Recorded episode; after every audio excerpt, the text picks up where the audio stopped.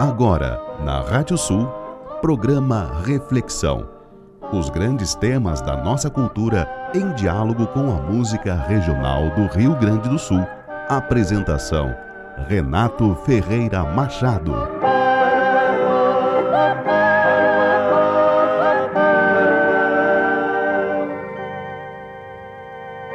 Quinhentos gramas de carne moída, duas colheres de sopa de azeite de oliva, 30 mililitros, uma xícara de cebola bem picada, 60 gramas, um ovo, 150 gramas de farinha de rosca, sal a gosto, pimenta do reino a gosto, 395 gramas de molho de tomate. Misture a carne com o ovo, a cebola, o sal, um pouco de azeite de oliva e pimenta. Agregue a farinha até dar o ponto de enrolar as almôndegas Faça pequenas bolinhas. Em uma panela comum, com um pouco de azeite, frite as almôndegas selando-as em fogo alto. Retire as almôndegas e reserve. Em outra panela, esquente o molho de tomate em fogo baixo.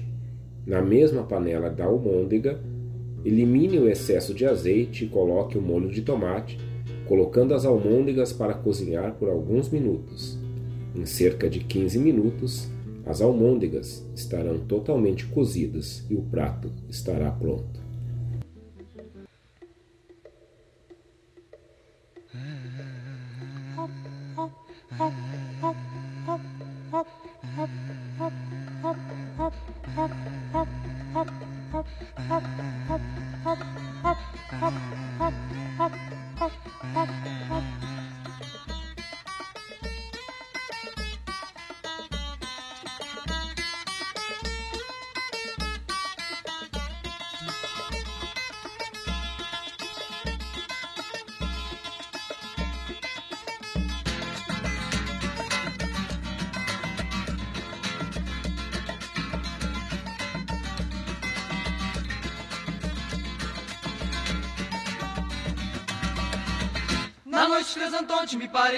Parei me perguntar Por que olhos enxergam e o nariz é pra cheirar? Pra que pelos na cara e morar em outro lugar? Pra que comprar Lamborghini se tem perna pra andar? A turma é cidade tá com os vidros embaciados Eles vivem fumaçado na perfil da tecnologia. A culpa disso tudo é esse tal do resto moderno Algum, algum, algum, mas nós temos mais almôndega. Nós temos mais almôndega eh, eh, eh.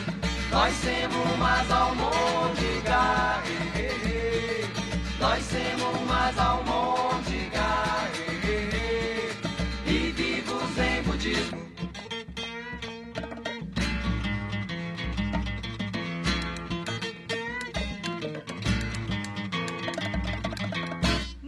Antônio me parei me perguntar Por que que só enxerga e o nariz é pra cheirar? Pra que te na cara e morar em outro lugar? Pra que comprar Lamborghini se tem perna pra andar? A truga essa cidade tá com os vidros embaciados. Eles vivem fumaçado na perfil da tecnologia. A culpa disso tudo é esse tal progresso moderno. Algum, algum, algum, e nós temos mais almôndega.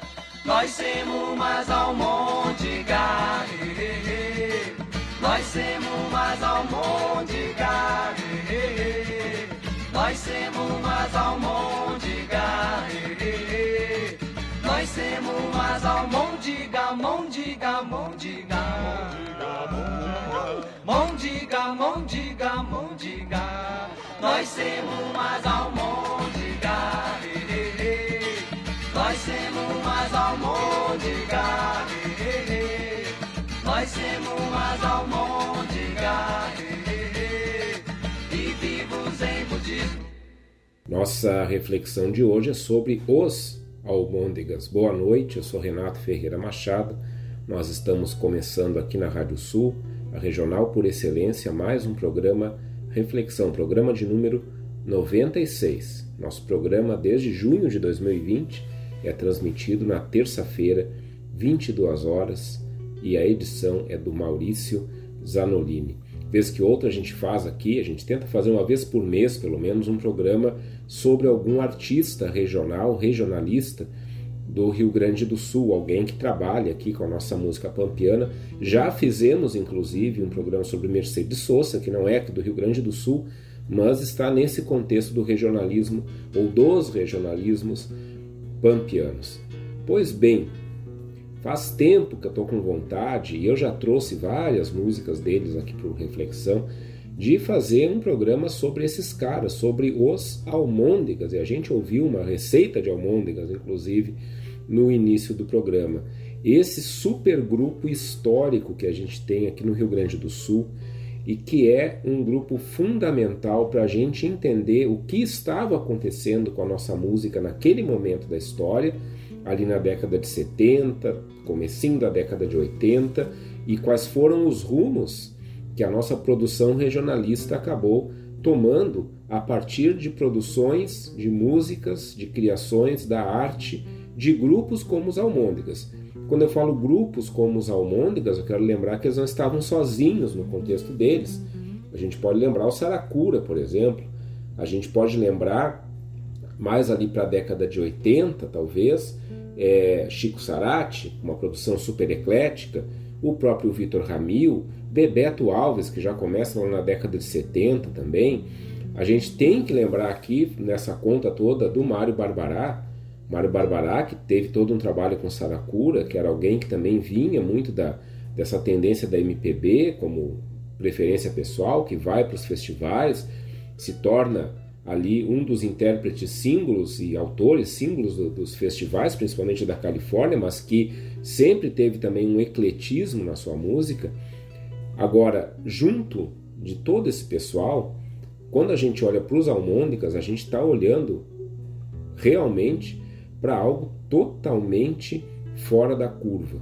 Aquilo que os almôndegas conseguiram fazer. Ah, não podemos esquecer, desculpa, eu faço esses parênteses de vez em quando. Não podemos esquecer do tambo do bando. Tambo do bando, que uma hora dessas nós vamos ter que fazer um programa sobre eles também. Que também outro totalmente fora da curva com outros estilos, com outras misturas, mas os almôndegas foram talvez pioneiros nisso, no sentido de realmente assumirem uma mistura de estilos na sua produção musical dentro da moldura regionalista. E o que eles fizeram ao longo da carreira deles foi simplesmente plantar sementes que a gente está colhendo até hoje. Eu fiquei pensando aqui em algumas questões sobre os almôndegas. Acho que não existiria um amigo punk lá da Graforest Harmônica, do, meu amigo Frank Jorge, se não fosse o trabalho, por exemplo, dos almôndegas. Acho que não existiria uh, ou, ou, ou, dificilmente nasceria algo como a Milonga Blues, meu amigo Oli Júnior, se não tivesse havido esse espaço aberto, aberto pelos almôndegas. Acho que dificilmente a gente teria um rock de galpão é, fazendo o que faz se não fosse um espaço aberto pelos almôndegas. Os almôndegas eles conseguiram fazer com a sua música, com a sua produção musical, um espaço de abertura de diálogo com muitas culturas. Muitas culturas do Brasil e muitas culturas do exterior do Brasil também. Os almôndegas é o tipo de grupo que alguém do exterior, ao, ao olhar para esse grupo, com certeza entenderia do que, que esse grupo estava falando, sobre o que, que eles estavam cantando e qual era, qual era a grande questão deles ali na sua produção musical. Então hoje nós vamos conhecer um pouco dessa trajetória dos Almôndegas que se apresentaram aí nessa música chamada Almôndegas, composição do Gilney Silveira e do Cledir Ramil. E para nós conhecermos a história dos Almôndegas, os lendários Almôndegas, nós vamos recorrer a um material que eu recorro sempre aqui quando eu faço um programa sobre algum artista específico. Claro, recorro quando eu encontro nesse material algo sobre esse artista, que é a Enciclopédia Som do Sul, Som do Sul, elaborada pelo Henrique Mann. Aliás, eu quero aqui fazer um parênteses, já várias vezes eu recorri à Enciclopédia Som do Sul, sempre é, coloco aqui de onde, né, qual é a fonte aqui da, da minha pesquisa. Quem quiser conhecer a nossa música regionalista na sua história, os nomes, as, as produções, as biografias, visite o site do Henrique Mann. Eu vou dar aqui o, o endereço henriqueman.com. Man é com dois N's no final. henriqueman.com Aí vocês vão entrar no site do Henrique Mann, vocês vão ver que tem várias coisas lá e vocês vão encontrar uma aba onde está escrito Som do Sul. Ao abrirem essa aba, vocês vão se deparar com várias janelinhas, está muito bem organizado o site. Ele foi disponibilizado em 2020 de forma digital, porque essa produção já tem um tempo, se não me engano, 2003 que ele elaborou isso aqui, foi premiado. E em cada uma dessas janelinhas vocês vão encontrar um fascículo dessa enciclopédia, onde tem praticamente tudo que vocês possam querer.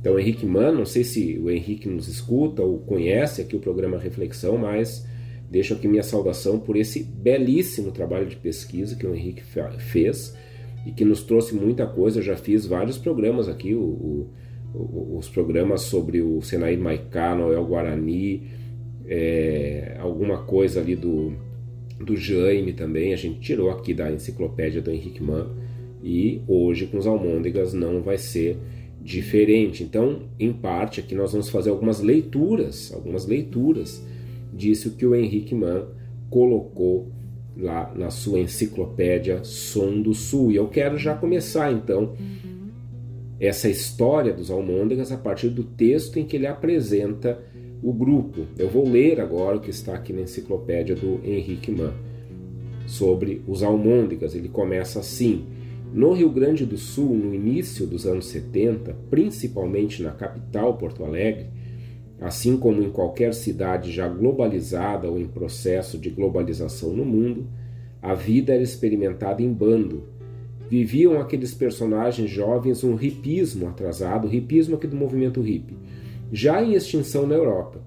Para se viver de música por estas bandas, vivia-se na boemia e cantava-se nos bares da noite ou seguiam-se os passos de Teixeirinha pelos bailões da vida, ou ainda criava-se uma banda de rock e vivia-se ameaçado de ser preso por mau comportamento. Uma das possibilidades para tentar a sorte na era, desculpa, uma das possibilidades, estou lendo, era tentar a sorte na Califórnia da canção de Uruguaiana que dava início ao movimento dos festivais nativistas. Não era nem uma coisa nem outra que aqueles estudantes de engenharia e do Instituto de Artes da URGS buscavam quando se reuniam à noite para tocar e cantar na casa de parentes e amigos. A música era a forma de manter o bando unido. Eles já haviam presenciado a forte movimentação cultural e política que os festivais de música serviram ao país a partir de 1966, logo depois do golpe militar. Mas, como muitos ainda eram do interior, sequer tinham acesso às informações necessárias para imaginar que o Rio Grande do Sul, afora ter oferecido Getúlio Vargas, Lupicínio e Elisa ao Brasil, pudesse figurar naquela agitação central tão intensa que a TV e o rádio traziam. Sim, Porto Alegre tivera suas experiências em festivais de música universitária e popular brasileira no final dos anos 60. Os festivais da Faculdade de Arquitetura da URGS, principalmente, haviam apontado uma série de novos autores que surgiam no meio universitário no final dos anos 60.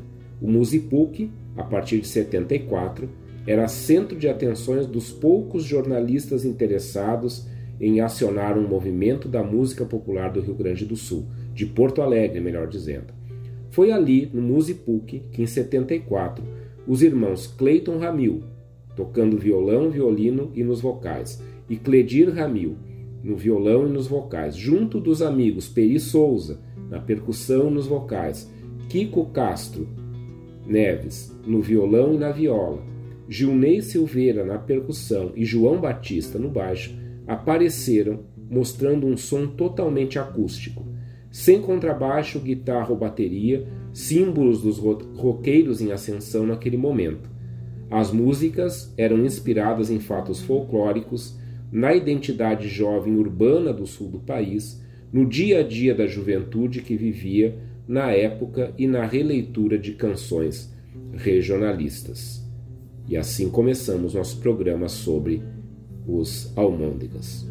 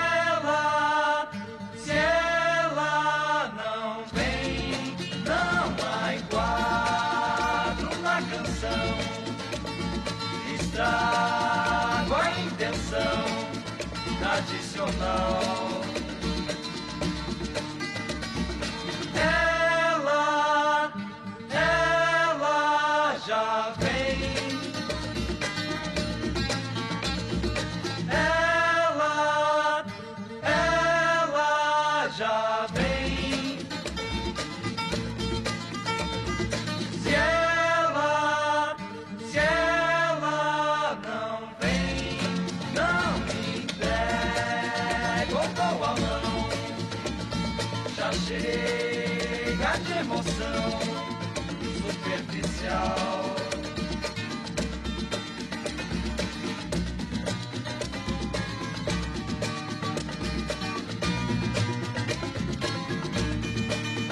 A minha perna é a mesma, só cresceu.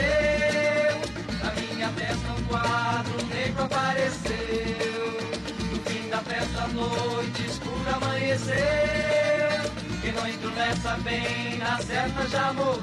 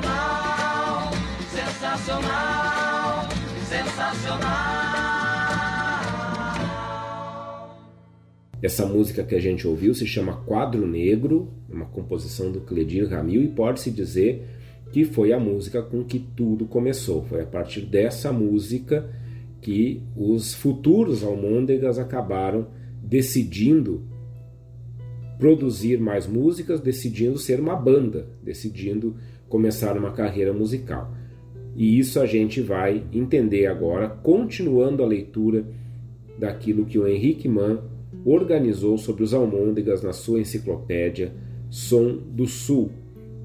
Então ele fala o seguinte: Lá em 1971, uma turma de jovens participa do primeiro festival universitário catarinense da canção, o Fucaca, em Florianópolis.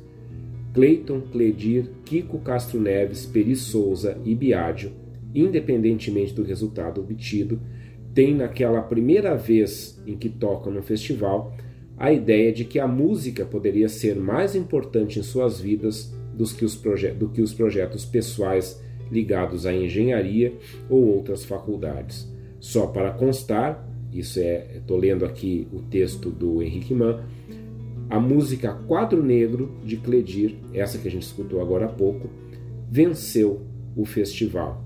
Ainda participariam da segunda edição desse evento, em 72, classificando-se em segundo lugar com outra música de Cledir.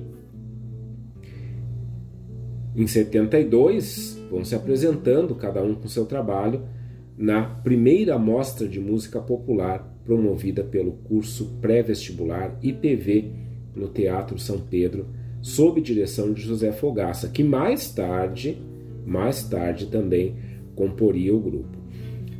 O Henrique Mann, aqui na Enciclopédia Som do Sul, ele sempre coloca em duas partes, vamos dizer assim, a, a, o material que ele coleta sobre os artistas. A primeira parte é um grande texto introdutório e depois ele faz uma biografia por ano. Então eu li aqui, vamos dizer assim, os verbetes dos anos 71 e 72. Então a gente tem muito marcado aqui o início dos Almôndegas nesse festival de Florianópolis, com a música Quadro Negro, que ganha esse festival, o Fucaca, em 1971. E em 72, todos eles, praticamente, participam de novos festivais e também vão ali praticando a sua performance de palco vão, e vão experimentando a produção musical cada vez mais de forma intensa e cada vez mais de forma profissional. Quem nós temos aqui, então, é, inicialmente os mais, talvez os mais lembrados, até por sua carreira depois dos Almôndegas, Cleiton Ecledir, Ramil, irmãos do Vitor Ramil, irmão, irmãos mais velhos do Vitor Ramil. Aliás, eu levei um bom tempo da minha vida para me dar conta da ligação entre o Cleiton Ecledir e o Vitor Ramil. Depois, com o tempo que eu fui vendo, né, pelo sobrenome, aí depois com entrevistas, histórias, isso lá na minha adolescência, quando conheci a obra do Vitor Ramil e lembrava do Cleiton Cledir da minha infância, com a sua carreira solo. Eu não, não peguei a, a, os almôndegas em atividade. Eles estavam já no fim da carreira e logo depois Cleiton e Cledir começaram sua carreira solo. Mas começava, iniciava ali a trajetória dessa grande banda do Rio Grande do Sul que reunia várias tendências e produzia uma coisa única que só eles conseguiram fazer aqui no Sul. Muito importante a gente retomar algumas questões aqui que o Henrique Mann coloca. Primeira coisa do movimento hippie, né, que ele muito acertadamente diz que naquela época já estava saindo de moda, já estava decadente na Europa, não só na Europa, nos Estados Unidos também. Vamos lembrar que em 69 a gente tem o Festival de Woodstock, que é o, o ápice do movimento hippie, e que logo depois, na sequência do Festival de Woodstock, nós vamos ter várias questões que vão acontecer relacionados ao movimento hippie que vão, de certa forma, começar a, a, a vão desencadear um pouco a decadência desse movimento. Nós temos, não vamos lembrar de todas as datas agora, mas nós temos todo, todo aquele uh, aquela chacina que acontece eh, lá em Hollywood, né, com a morte da Sharon Tate e de outras pessoas que estavam lá na, na, casa com ela, a Sharon Tate, que é a, era a esposa do Roman Polanski, que estava grávida, e que ela é morta por é, pessoas que eram da, de uma comunidade ligada a um cara chamado Charles Manson e que, de certa forma, era caracterizada como uma comunidade hippie também. Tem muitas discussões sobre isso, inclusive na questão de terem usado a figura do Charles Manson como um líder hippie exatamente para atacar o movimento hippie a gente vai ter a morte na sequência, em três anos, de James Joplin, Jimi Hendrix e Jim Morrison, que eram três grandes nomes do movimento hippie, é, não só do movimento hippie, né, eram músicos de renome ligados à cultura hippie, vamos dizer assim. Né? Então tudo isso vai, de certa forma, trazendo uma decadência para o movimento. É, também a questão de que as, as bandas, os músicos, eles cada vez mais se tornavam é, afastados da sua base desse movimento cultural, né, faziam os, seus trabalhos lá, mas cada vez menos junto da, dos jovens que de certa forma os, os, admiravam. E aqui no Brasil nós vamos ter um tempo antes a Tropicália, mas aqui no Brasil a coisa chega tardiamente, porque no meio do caminho tem a ditadura militar que começa na, em 64. Então não dá muito tempo de formar comunidades hippies, né, como se formou nos Estados Unidos a gente vai ter os novos baianos, e a gente vai ter ali na década de 70 uma coisa que vai influenciar muito o cenário musical, onde vão surgir grupos como os Almôndegas, que é o rock rural. Então, isso tudo na década de 70 vai conversar com essa com, com, a, com esse contexto onde vão surgir os almôndegas, que então aqui a gente vê nesse nessa, nessa, nessa pesquisa que o Henrique Mann fez, de certa forma, pode-se dizer que dão seu passo inicial nesse festival de Florianópolis com essa música do Cledir que a gente escutou, chamada Quadro Negro, mas está só começando essa história dos almôndegas.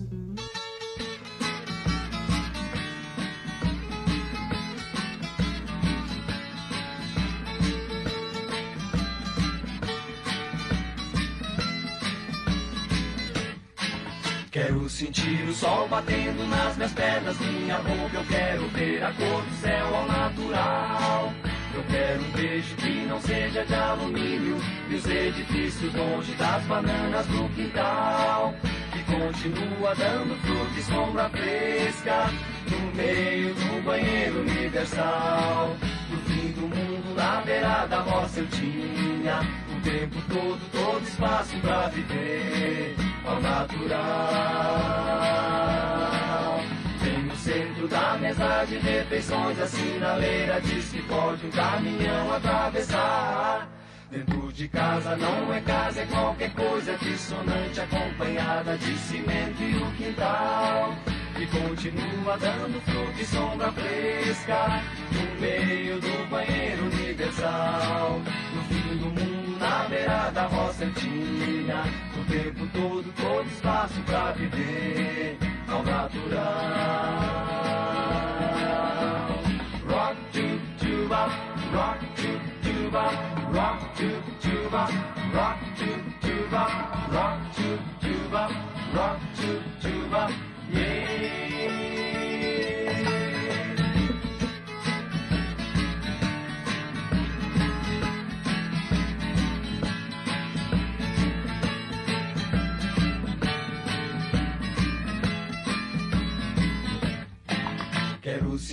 sol batendo nas minhas pernas, minha roupa. Eu quero ver a cor do céu ao natural. Eu quero um beijo que não seja de alumínio e os edifícios longe das bananas do quintal. Que continua dando fruta e sombra fresca no meio do banheiro universal. No fim do mundo, na beira da roça eu tinha o tempo todo, todo espaço pra viver ao natural. Bem no centro da mesa de refeições, a sinaleira diz que pode um caminhão atravessar. Dentro de casa não é casa, é qualquer coisa dissonante, acompanhada de cimento e o quintal. Que continua dando fruta e sombra fresca no meio do banheiro universal. No fim do mundo, na beira da roça eu tinha o tempo todo, todo espaço pra viver ao natural. Rock to tuba, rock to tuba, rock to tuba, rock to tuba, rock to tuba, rock to tuba,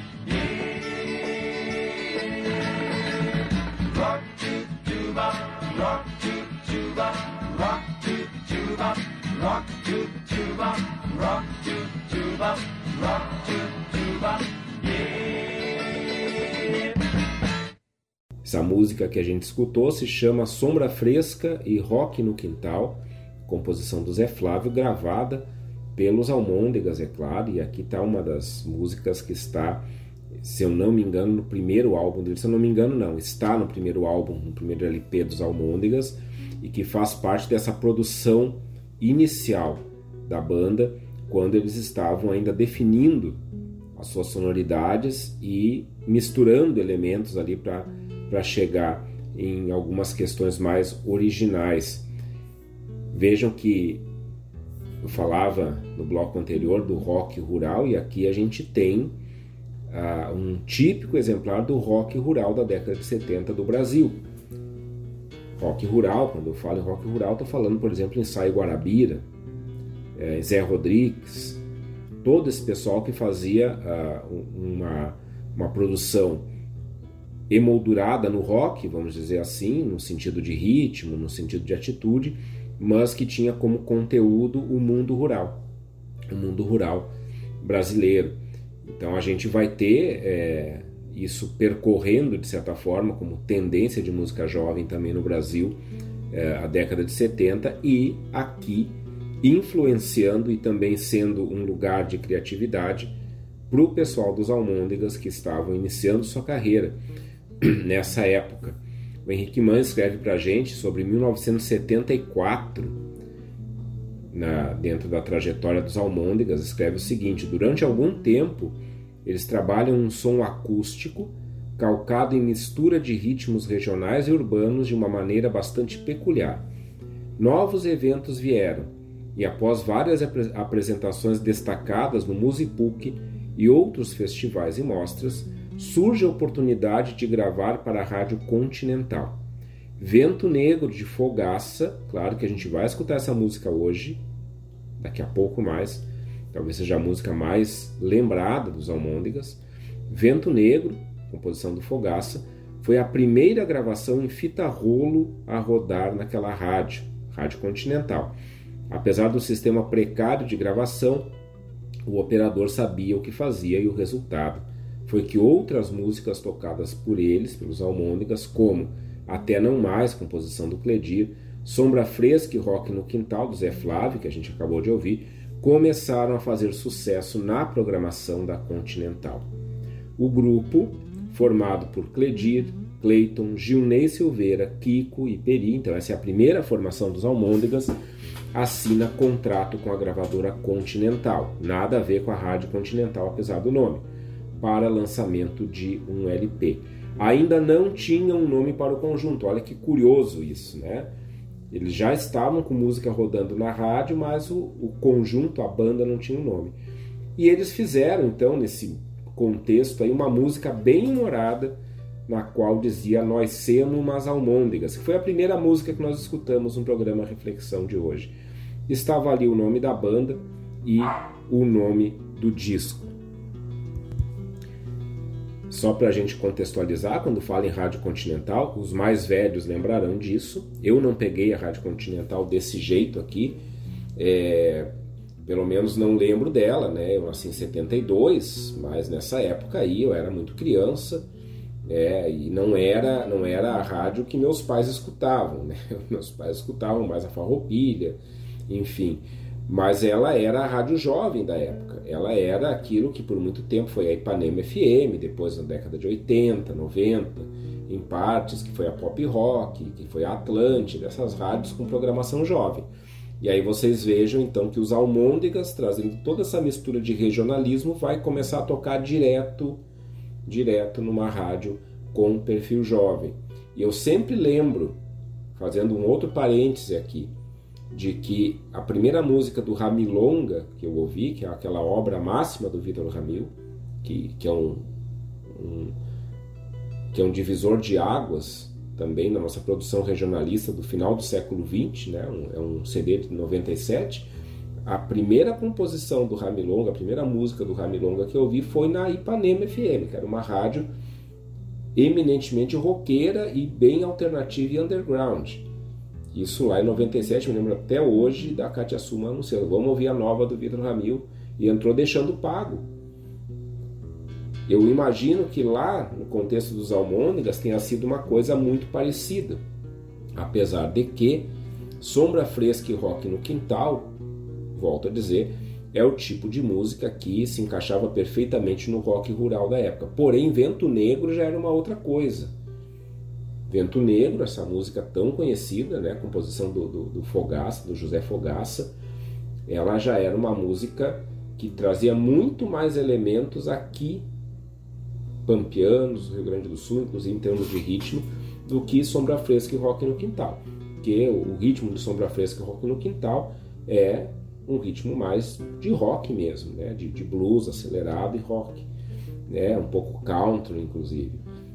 Mas, né, começam a tocar e ali vai surgir o um nome. Então, até aqui, até 74, esse grupo aí não tem nome. E eu gosto de me referir aos Almôndegas como uma banda, bem como uma banda de rock mesmo, né? Os caras estão ali com cada um com seu instrumento, com vocal, com percussão, com baixo, enfim, né? E com esse ecletismo todo, claro, eles, eles acabaram ao longo da carreira trabalhando com vários tipos de instrumento, com vários, vários ritmos, enfim, mas sem nunca perder essa característica de trazer elementos sonoros aqui do Pampa, elementos sonoros regionalistas aqui do Rio Grande do Sul, da, da nossa região sul, para dentro de uma música mais universalizada, vamos dizer assim. Sendo que quando a gente ouve Sombra Fresca e rock no quintal, a gente está ouvindo rock rural, mas quando a gente vai em algumas outras músicas dos Almôndegas, produção também dessa época, a gente percebe o quanto que eles foram a fundo também nas nossas regionalidades.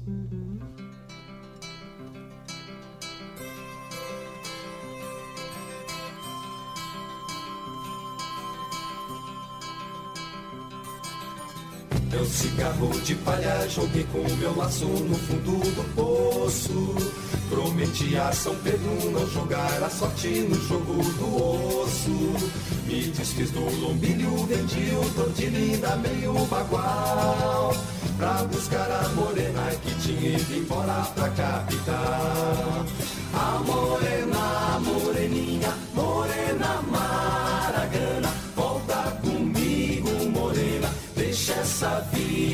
cigana. A morena, moreninha, morena maragana. Volta comigo, morena, deixa essa vida cigana.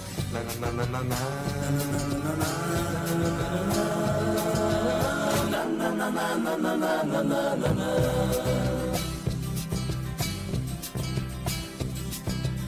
Bem disse o compadre, a felicidade é que nem passarinho. Mal reponta a invernadela, foge apressada e abandonar o ninho.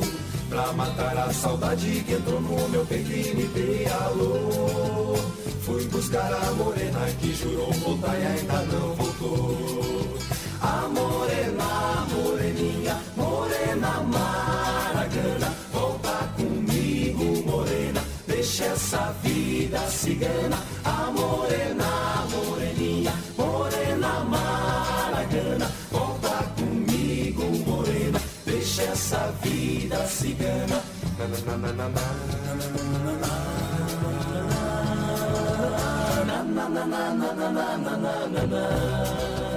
Vai, compadre!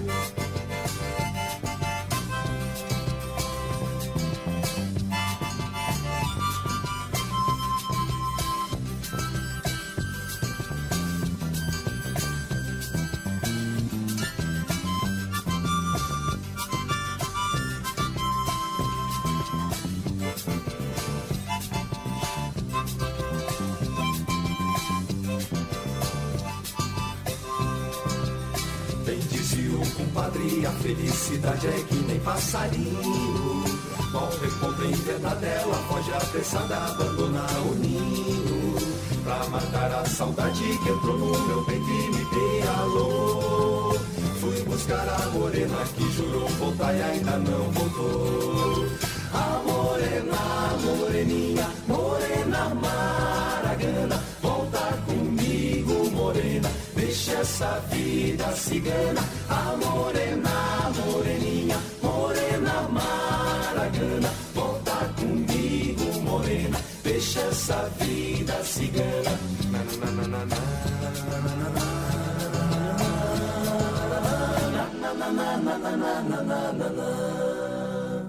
Aí está Aragana, composição do Kiko Castro Neves, com os Almôndegas, é claro, programa Reflexão sobre essa super banda de rock rural do Rio Grande do Sul chamada Almôndegas.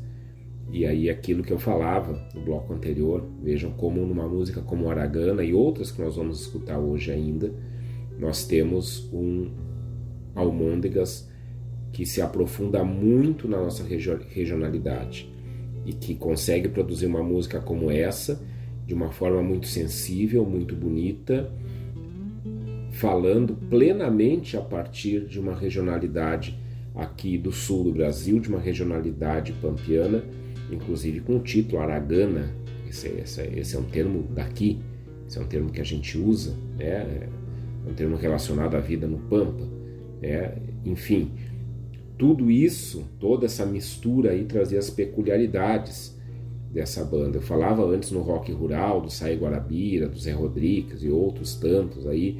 Vamos pegar aí mais tardiamente um Almir Sater, né? O Almir Sater que está aí na, né, na nova versão do Pantanal, assim como teve na primeira versão, né? Tem todo um pessoal ali ligado a essa coisa do, do rock rural, é, mas isso não é algo, algo só, só do Brasil, né? Se a gente vai pegar uma determinada época ali, exatamente nesse contexto ainda do movimento hippie, a gente vai encontrar alguns equivalentes a, a, ao que seria o que a gente chamou aqui de rock rural lá nos Estados Unidos.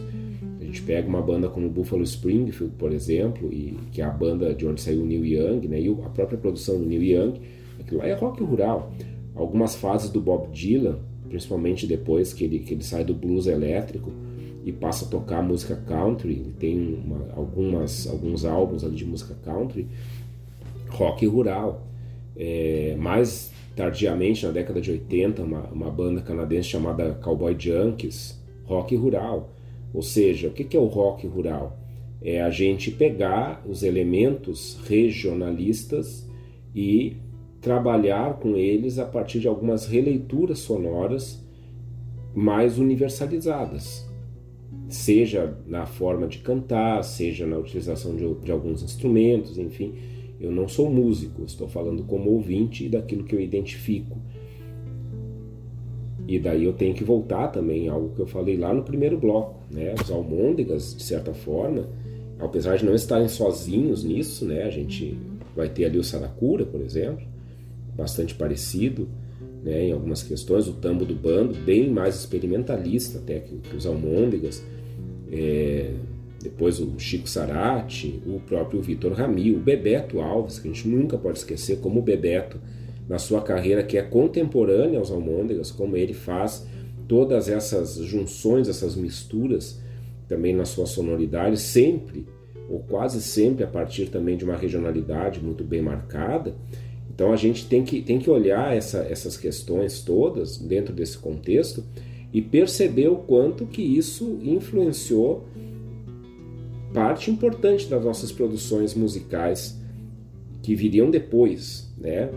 Me referia, por exemplo, ao Amigo Punk, né? A famosa Amigo Punk. Como é que existiria uma música dessa sem esses experimentalismos todos?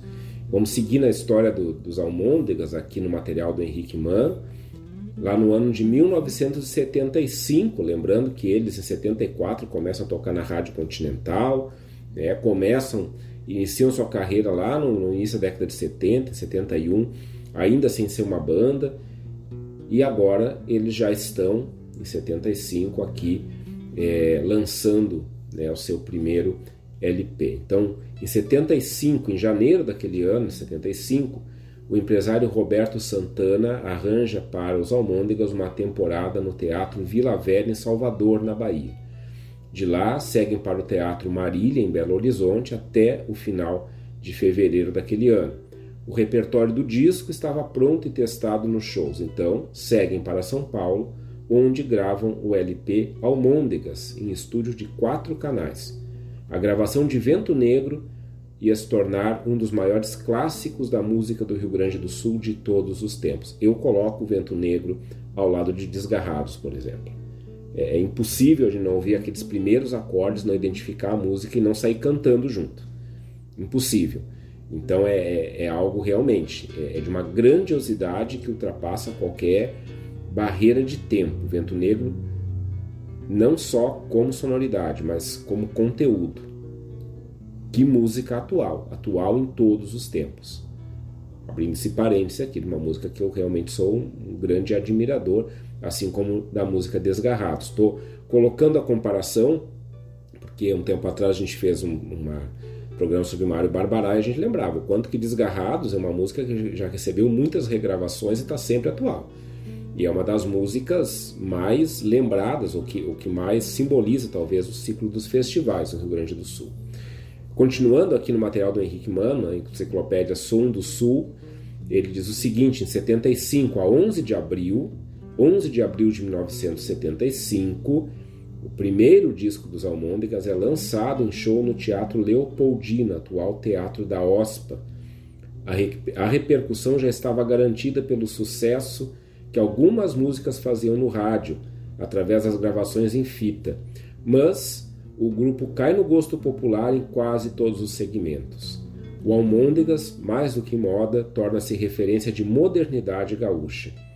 Em maio de 75 ainda, divide show no Gigantinho com Caetano Veloso, Gal Costa e Milton Nascimento, partindo para a temporada em Belo Horizonte no mês de julho.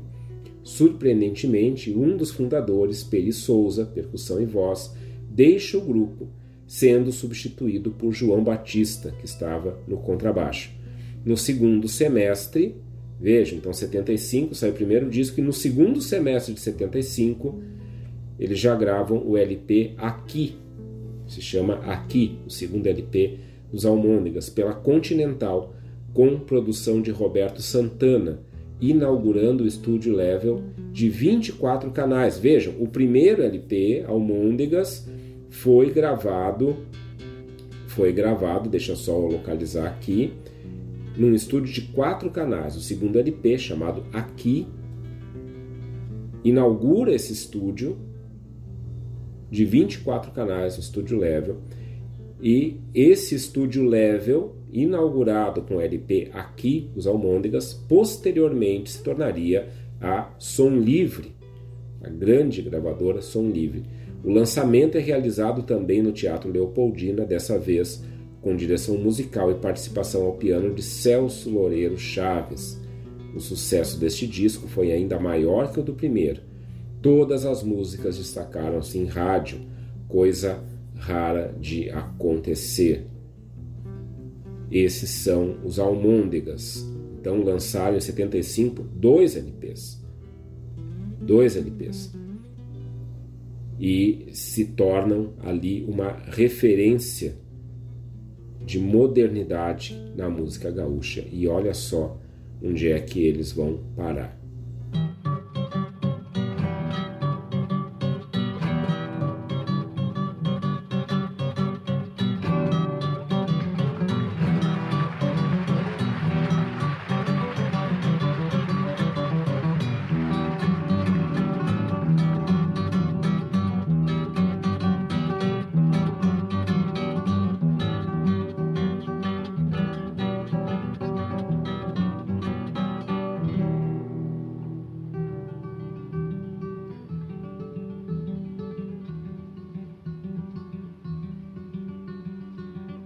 Lanças erguidas, espadas no ar. É o piquete do caveira que chegou pra espantar, pra espalhar os inimigos, pra mandar e desmandar. É ponta de vaga, é relho na mão. Cavalhada disparada vai deixando pelo chão. Amargado piquete do caveira valentão. Cavalo negro a escuridão, he, he, he, he, o lenço preto a assombração, he, voltando gente pra valer. Vem chegando, vem chegando, vem chegando, caveira, vem chegando, vem chegando, vem chegando, cavalo negro a escuridão, he, he, o lenço preto assombração, he, botando gente pra correr.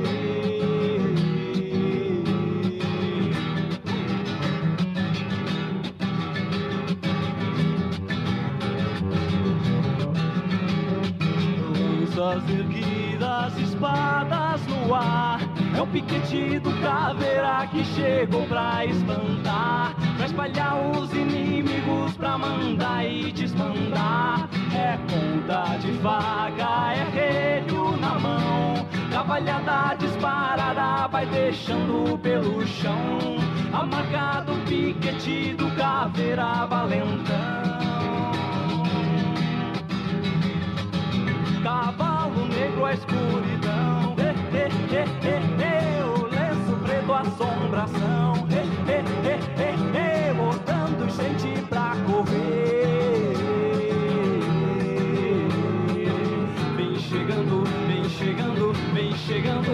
vem chegando, vem chegando, vem chegando, cavalo negro a escuridão, he, he, he, he, o lenço preto a assombração, he, he, he, he, he,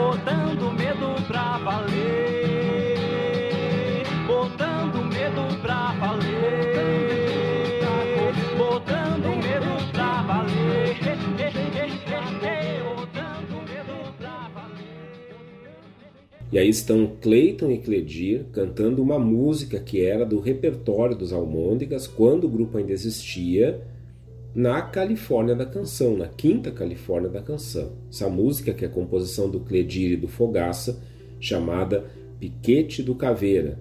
E eu sempre digo que essa música poderia ser gravada pelo Metallica, porque ela é pesadíssima. Se a gente olhar o que, que esses caras fazem na percussão dessa música, é um assombro, é uma coisa de cair os butiá do bolso. Que música mais bacana! Piquete do Caveira. A maneira como essa música é conduzida, o andamento dessa música, é tudo perfeito nessa música que está aí. Quinta Califórnia da Canção. Então vejam, né? A gente tem uma, uma banda que se forma ali no começo da década de 70, que em 75 lança seus dois LPs, dois primeiros LPs, dois sendo no mesmo ano. Ou melhor, lança um e grava o outro, que seja, né? É... Inauguram o estúdio que mais tarde viria a ser a Som Livre, se tornam referência no meio da década, vejam, se começa em 71, no meio da década de 70, eles já são referência na, de música aqui no Rio Grande do Sul. Todos estão olhando para os Almôndegas, por isso que eu digo que é uma super banda. É um pessoal que começa a influenciar toda uma cena e, junto a isso, ainda vão para a Califórnia da canção.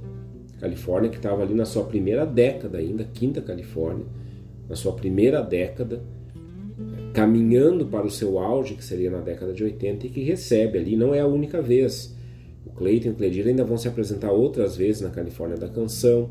É, na décima Califórnia tem a estreia do Vitor Ramil, e, e, essa estreia do Vitor tem o Clayton e o Cledir nos bastidores, porque era uma época de muita produção musical ali por parte dos Almôndegas, então o Vitor também começa por ali pegando um pouco uma, uma carona no bom sentido nesse espaço com os irmãos dele, né? Ele estava começando ali a sua carreira musical, então eles abrem também um grande espaço de conexões, de, de possíveis produções, de influências. É, não tenham dúvida que a música dos Almôndegas com certeza influenciou alguns compositores, intérpretes, músicos da, dos festivais, sendo que aqui a gente tem praticamente o, a Califórnia ainda meio como o único festival. A gente tem outros ali começando, mas a grande parte da o boom dos festivais vai se dar na década de 80, mas aqui a gente já está no meio da década de 80, né, na Quinta Califórnia, da década de 70, aliás, na Quinta Califórnia, é, rumando para a história que a gente já conhece sobre o que seria, o que se tornaria a Califórnia da canção uh, na década seguinte. Estão lá, então, no Piquete do Caveira, nessa né, música, essa música que poderia repito, ser gravada pelo Metallica, Metallica que teve fazendo show aqui em Porto Alegre na, na semana passada. A gente está na década de 70 aqui, porque essa é a década em que a, acontece a boa parte da história do, dos almôndegas, desse, desse grupão aí que reuniu tanta gente boa, tantos, tantos compositores, músicos talentosos, que trouxe tanta coisa preciosa para a nossa música regionalista. Vamos continuar um pouco aqui a história a partir do material do Henrique Mando, da enciclopédia Sul do Sul, Som do Sul, aliás. É, ele aqui eu tô, estou fazendo a leitura de, um, de uma parte onde ele faz uma, uma pequena linha do tempo, né? Isso já estava fazendo essa leitura antes a partir né, de alguns anos. Então agora nós vamos para 1976, Lembrando que em 75, então, é lançado já esse segundo LP, né, o Aqui, e carreira do, dos Almôndegas está decolando nesse, nesse momento da década de 70. Então, em 76, o Henrique Mann, a pesquisa dele, nos escreve o seguinte: através do programa Fantástico na Globo, repercute nacionalmente o clipe da Canção da Meia-Noite. Essa, essa Canção da Meia-Noite eu já coloquei aqui num, num dos programas Reflexão a versão que nenhum de nós gravou no primeiro Nenhum de Nós acústico. É uma música dos Almôndegas. Canção da Meia-Noite, que é uma composição do Zé Flávio, que ainda não era integrante do grupo naquele momento. A música entra na trilha da novela Saramandaia, então quem é daquele tempo lembra, lembra da novela Saramandaia, que tinha a Canção da Meia-Noite, que é uma música dos Almôndegas, fazendo enorme sucesso. Entre os muitos shows, destaca-se o realizado no segundo semestre com a Orquestra de Câmara da OSPA no Teatro da Reitoria da URGS. A cantora Fafá de Belém grava Vento Negro e Aragana, música do Kiko Castro Neves. Em 77, em 77, a gente vai ter uh, os Almôndegas assinando o contrato com a Poligram e se mudando para o Rio de Janeiro. E lá no Rio eles vão gravar o terceiro LP, um LP chamado Alhos com Bugalhos, com, com a produção do Roberto Santana. Outro fundador, o Kiko, que tocava viola de 12 cordas, fazia vocal, também deixa o grupo e é substituído pelo Zé Flávio Oliveira, que toca a viola de 12 cordas e, e a guitarra. E em 78, o Henrique Mann escreve para nós aqui em São Paulo, o Almôndegas grava o LP Circo de Marionetes, Circo de Marionetes, produzido pelo Marcos Mainardi. Mais um integrante da formação original, o Gilney Silveira, se retira do grupo. O disco é lançado no Rio de Janeiro com reforço do Fernando Pezão na bateria. Fernando Pezão, que depois seria o batera do Papas da Língua. E também Fernando Pezão, antes do Papas da Língua, depois, depois do, dessa participação nos Almôndegas, ele está lá no Saracura. Então vejam como esses pontinhos vão se ligando. E daí então, em setembro, em dezembro de 78, os Almôndegas se dissolvem. A banda Almôndegas termina a, a, sua, a sua carreira oficialmente ali em 78. Porém, obviamente, né, que aquilo que que eles desencadearam ainda repercutiria por muito e muito tempo e chegaria aos nossos tempos. Tanto que agora estamos aqui no programa Reflexão, conhecendo ou lembrando a história dos almôndegas.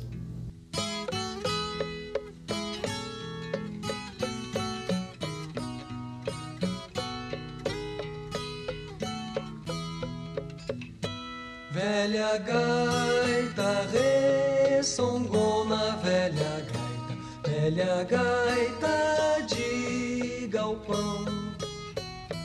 Quando estiro o fole todo, velha gaita, estremece o meu coração. Quando vem surgindo a aurora e o meu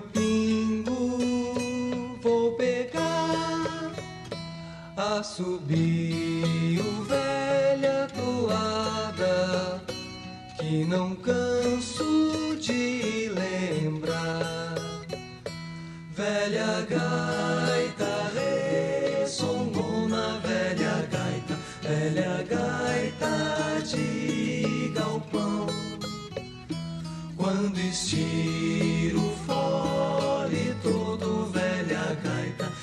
estremece o meu coração. Quando vem caindo a noite como um poncho a se estender dou de mão na velha gaita e a faço assim gemer Felicidade foi-se embora e a saudade no meu peito ainda mora e é por isso que eu gosto lá de fora porque sei que a falsidade não vigora. Oi, bota aqui, oi, bota ali o seu pezinho o seu pezinho bem juntinho com o meu. Oi, bota aqui, oi, bota ali o seu pezinho, o seu pezinho bem juntinho com o meu. Vou-me embora, vou-me embora, prenda minha, tenho muito que fazer. Tenho de parar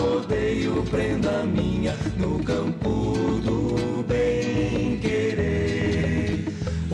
Essa gaita vamos embora, e a saudade será sempre juntinho da mãe. É por isso quando estou parar de fora, velha, velha, estremece o meu coração.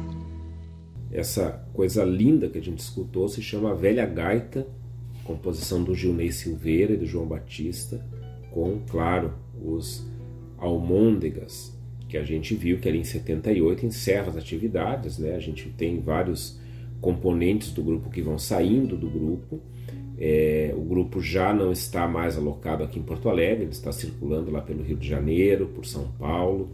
É interessante, esses tempos atrás, alguns meses atrás, quando foi lançado aquele documentário sobre a Nara Leão na Globoplay, o Maurício, né, nosso editor aqui, meu grande amigo Maurício Zanolini, é, a gente estava conversando aqui online, né, o Maurício mora em São Paulo, e, e o Maurício perguntando né, sobre se eu havia assistido o documentário, na época ainda não havia assistido, e ele, ele perguntando sobre, sobre as ligações entre o Cleiton, Cledir e o Vitor Ramil, ele assim como eu na adolescência também não sabia que eles eram irmãos, né, e obviamente, né, a gente que está aqui no Rio Grande do Sul, a gente tem essas informações mais perto da gente. É, Maurício perguntando sobre isso.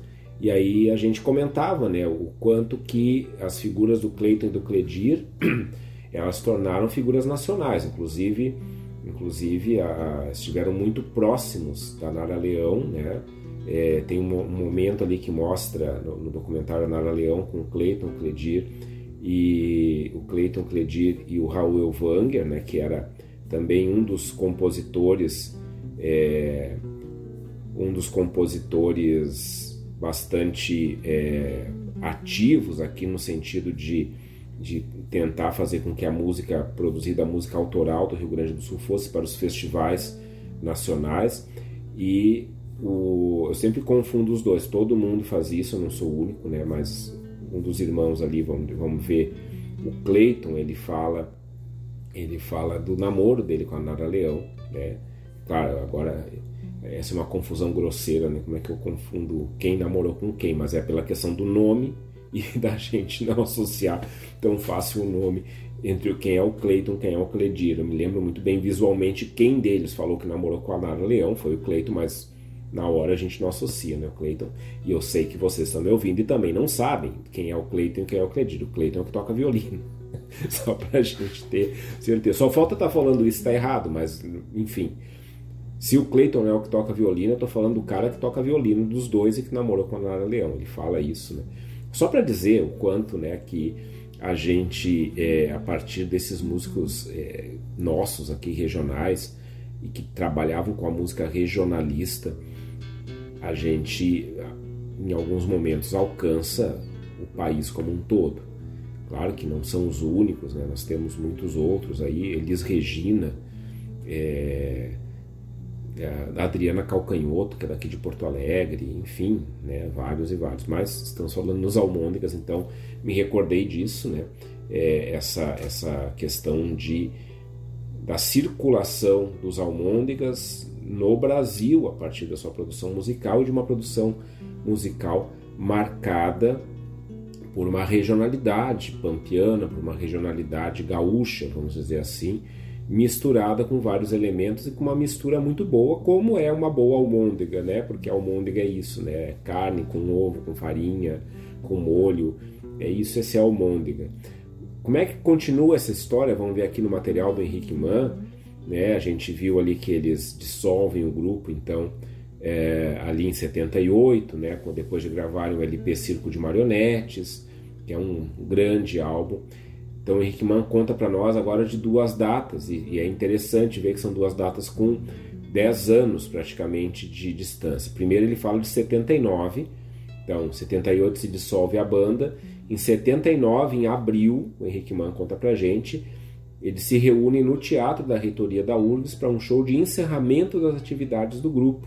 Por que isso, se o grupo já havia se dissolvido? Pelo peso que os, pelo peso que os almôndegas tinham naquele momento ali no cenário da música do Rio Grande do Sul e da música nacional. Então o Henrique, o Henrique escreve uh, para nós sobre isso o seguinte: afinal de contas, o Almôndegas havia sacudido as estruturas da música do Rio Grande do Sul que nunca mais seria a mesma depois dele. Exatamente, é disso que a gente está falando desde o começo do programa. Entender o que foi a influência dos almôndegas na nossa música. A gente tem ali dos almôndegas em diante, a gente tem toda uma série de possibilidades que eles mostraram com a produção deles que, era, que eram concretizáveis. E a outra data, eu dizia 10 anos depois, 11 anos depois, vamos dizer assim, para ser mais exatos, o Henrique Mann nos fala de 1990. 1990. Então, 11 anos depois desse show de despedida, é feito um show para celebrar os 15 anos do primeiro disco dos Almôndegas, realizado na Casa Noturna L'Atmosphère. Não existe mais, eu acho, essa Casa Noturna em Porto Alegre. Reúne-se nesse show em 1990 Gilney, Peri, Kiko, Cleiton, Cledir, Zé Flávio, com participação especial do Fernando Pezão na bateria e do Inacinho no baixo, substituindo o João Batista, que não pôde comparecer nesse show.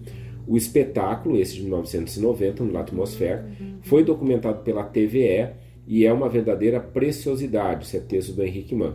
Não apenas pelo aspecto técnico, que mostra um grupo amadurecido musicalmente, mas com a mesma centelha original.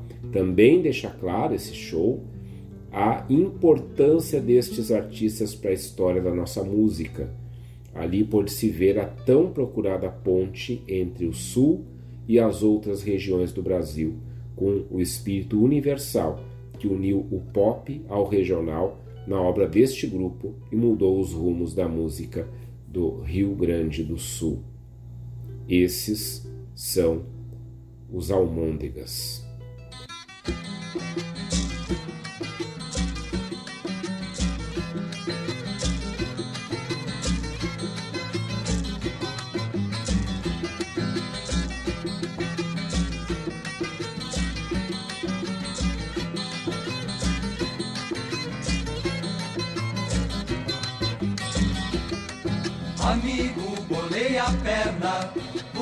Banco e vá sentando. Encosta a palha na orelha e o crioulo vá picando. Enquanto a chaleira chia, o amargo vou cevando. Enquanto a chaleira chia, o amargo vou cevando. Foi bom você ter chegado, eu tinha que lhe falar. Um gaúcho apaixonado precisa desabafar. Chinoca fugiu de casa com meu amigo João. Bem diz que mulher tem asa na ponta do coração. Bem diz que mulher tem asa na ponta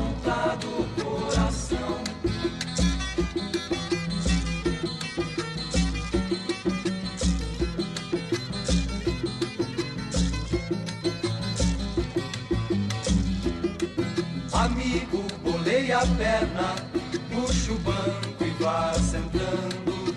Encosta a palha na orelha e o crioulo vá ficando. Enquanto a chaleira chia, o amargo cevando. Enquanto a chaleira chia, o amargo cevando. Foi bom você ter chegado, eu tinha que lhe falar. Um gaúcho apaixonado precisa desabafar. Chinoca fugiu de casa com meu amigo João. Bem diz que mulher tem asa na ponta do coração. Bem diz que mulher tem asa na ponta do coração.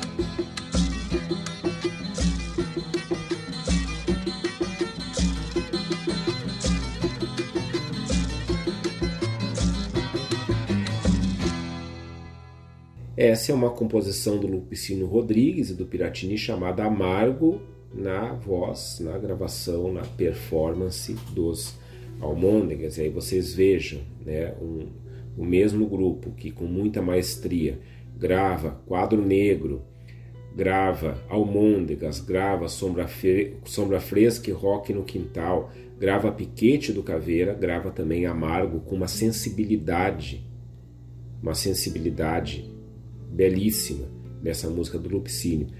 E quando o Henrique Mann falava dessa questão de extrapolar aqui as nossas fronteiras regionais, Amargo é um típico exemplo disso.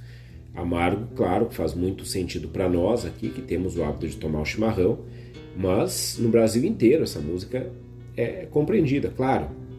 Na gravação do Lupicínio já era compreendida, mas com os Almôndegas, na época em que isso é lançado, É, é algo que não tem como alguém não entender do que está se falando, ainda que se falando de algo completamente regional aqui no nosso estado, que é o chimarrão. Né? É sobre isso que, que essa música está falando.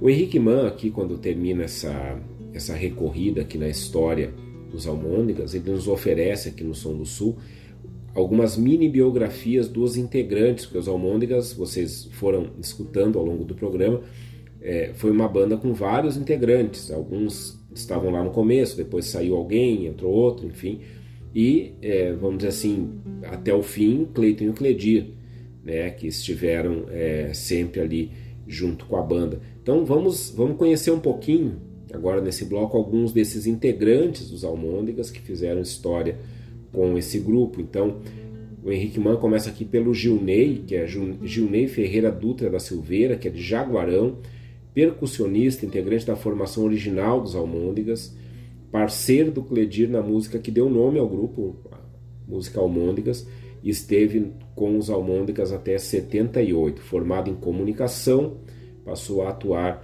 na área de publicidade. Na época que o Roberto, que o Henrique escreveu isso aqui, escreveu essa, esse capítulo aqui dos Almôndegas, ele morava em Santa Catarina. Ah, depois um outro integrante, né, que, o, que a gente encontra aqui na, nesse, nessa pesquisa do Henrique Mann é o Kiko Eurico Guimarães de Castro Neves, ou Kiko Castro Neves, como ele era chamado em alguns momentos ali, natural de Pelotas, também fundador dos Almôndegas, cantor, violonista, compositor de sucessos do grupo como Aragana e Go, que é uma música que a gente não rodou aqui, mas está lá. Vocês encontram os almôndegas na, na, nas plataformas de streaming. Tem, eu, pelo menos, a plataforma a, a, que eu assino, que é, o, que é o Spotify, tem todos os álbuns dos almôndegas. Vale a pena a gente escutar. Formado em engenharia, esteve no grupo até o terceiro disco, de 77. E uh, na época em que o Henrique Mann escreveu isso aqui, o Kiko Castro Neves era professor na UFPEL, na Federal de Pelotas, Rio Grande do Sul. Um outro componente, o Zé Flávio, José Flávio Albert, Alberton de Oliveira, nascido em Porto Alegre em 52. Ele era estudante secundarista do Colégio Infante Dom Henrique e ainda como estudante secundarista participou de vários festivais como compositor e instrumentista. Quando se apresentou na primeira música, mostra de música popular em 72, travou contato com um grupo de músicos que geraria o Almôndegas, que ele próprio mais tarde integraria. Nos anos 70, compôs músicas de destaque como Palpos de Aranha, Mantra. Em 76, obteve um sucesso nacional com a canção da Meia-Noite, com os Almôndegas, e passou a integrar o grupo em 77, acompanhando a mudança para o Rio de Janeiro. Permaneceu até a dissolução do grupo em 79. Nos anos 80, trabalhou com Emílio Santiago, Oswaldo Montenegro, Elba Ramalho, Frenéticas, Bicho da Seda, que é a banda seminal de, do rock gaúcho aqui do, do IAPI, Zona Norte, depois com Cleiton Cledir, e integrou o, o legendário musical Saracura, que eu já tinha falado e que tocou também junto com Mário Barbará. Um outro integrante que aparece aqui é o Peri Souza, Peri Alberto Alves de Souza, Nascido em 53 em Jaguarão, passou a infância na cidade natal e adolescência em Pelotas. Desde os três anos se envolveu com música e com instrumentos. Com sete anos, iniciou estudos de acordeon no Conservatório Municipal de Jaguarão, onde demonstrava grande aptidão, aptidão intuitiva. Estou lendo o texto do Henrique aqui. Em Pelotas, seguiu estudos no conservatório local, posteriormente se dedicou ao violão e ali passou a conviver musicalmente de maneira intensa com os primos Cleiton e Cledir, e a turma que mais tarde viria a formar os Almôndegas. O Cleiton, Cledir, a família Ramil é de Pelotas, né, para quem, pra quem uh, não lembra.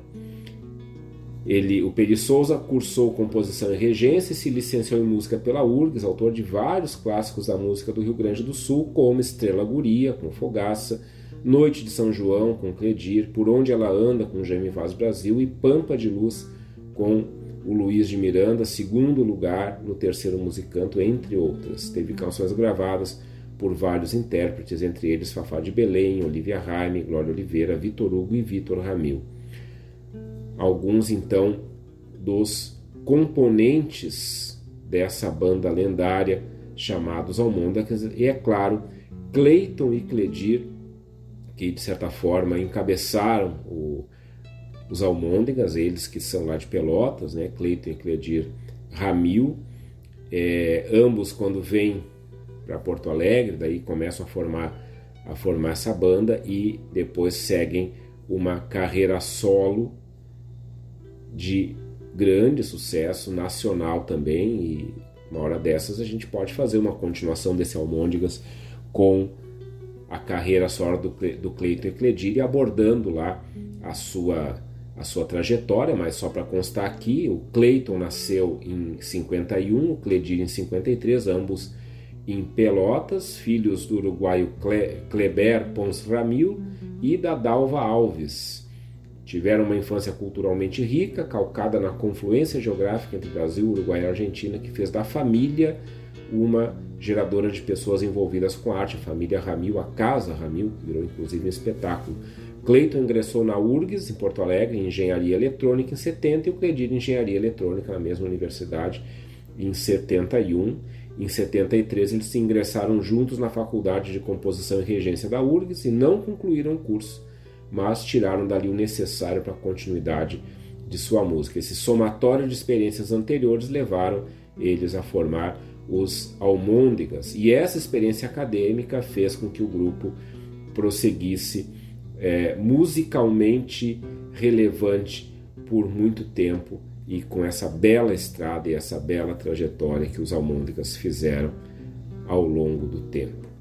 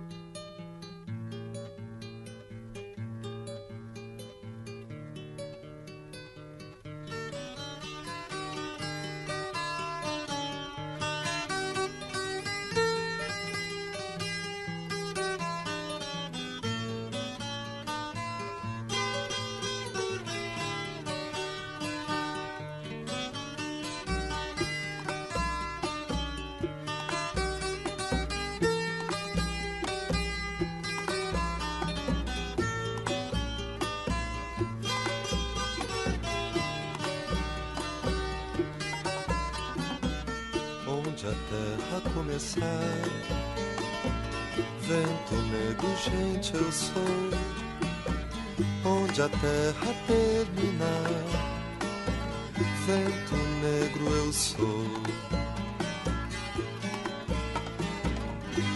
Quem me ouve vai contar. Quero luta, guerra não. Erguei bandeira sem matar. Vento negro é furacão. O do tempo, atrilha o sol.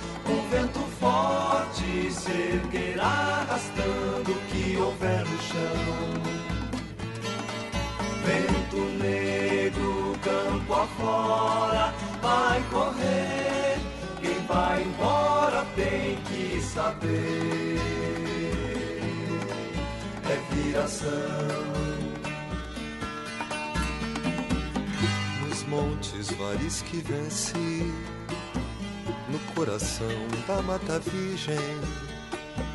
Meu canto eu sei há de se ouvir em todo o meu país. Não creio em paz sem divisão, de tanto amor que eu espalhei em cada céu, em cada chão minha alma lá deixei. Vida o tempo, a trilha o sol, um vento forte se erguerá arrastando o que houver no chão. Vento negro, campo afora, vai correr, quem vai embora tem que saber é viração. Quem vai embora tem que saber, é viração. Quem vai embora tem que saber, é viração.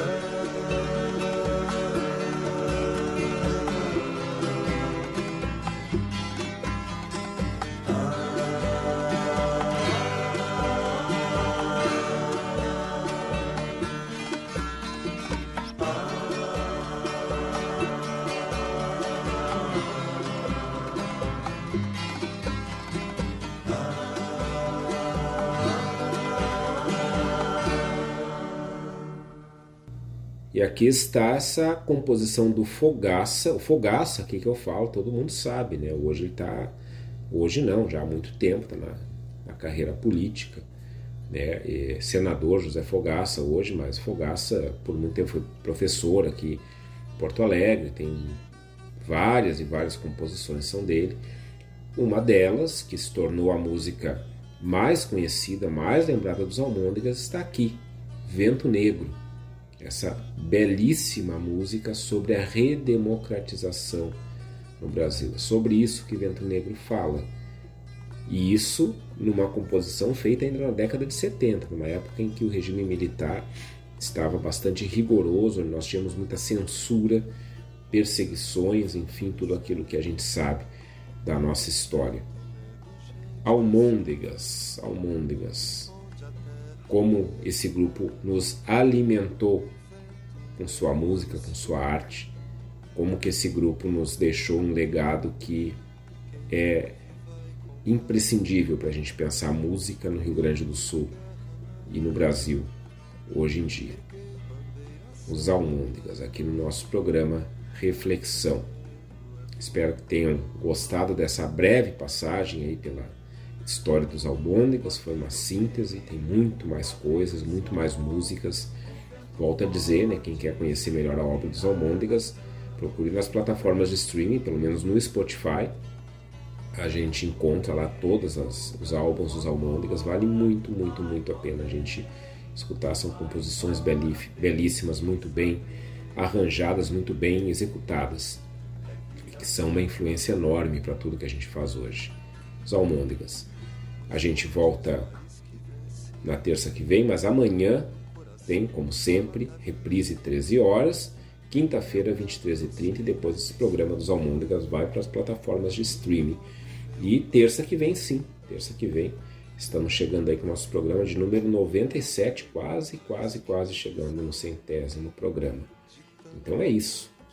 Terça que vem, 22 horas, a gente volta com mais reflexão.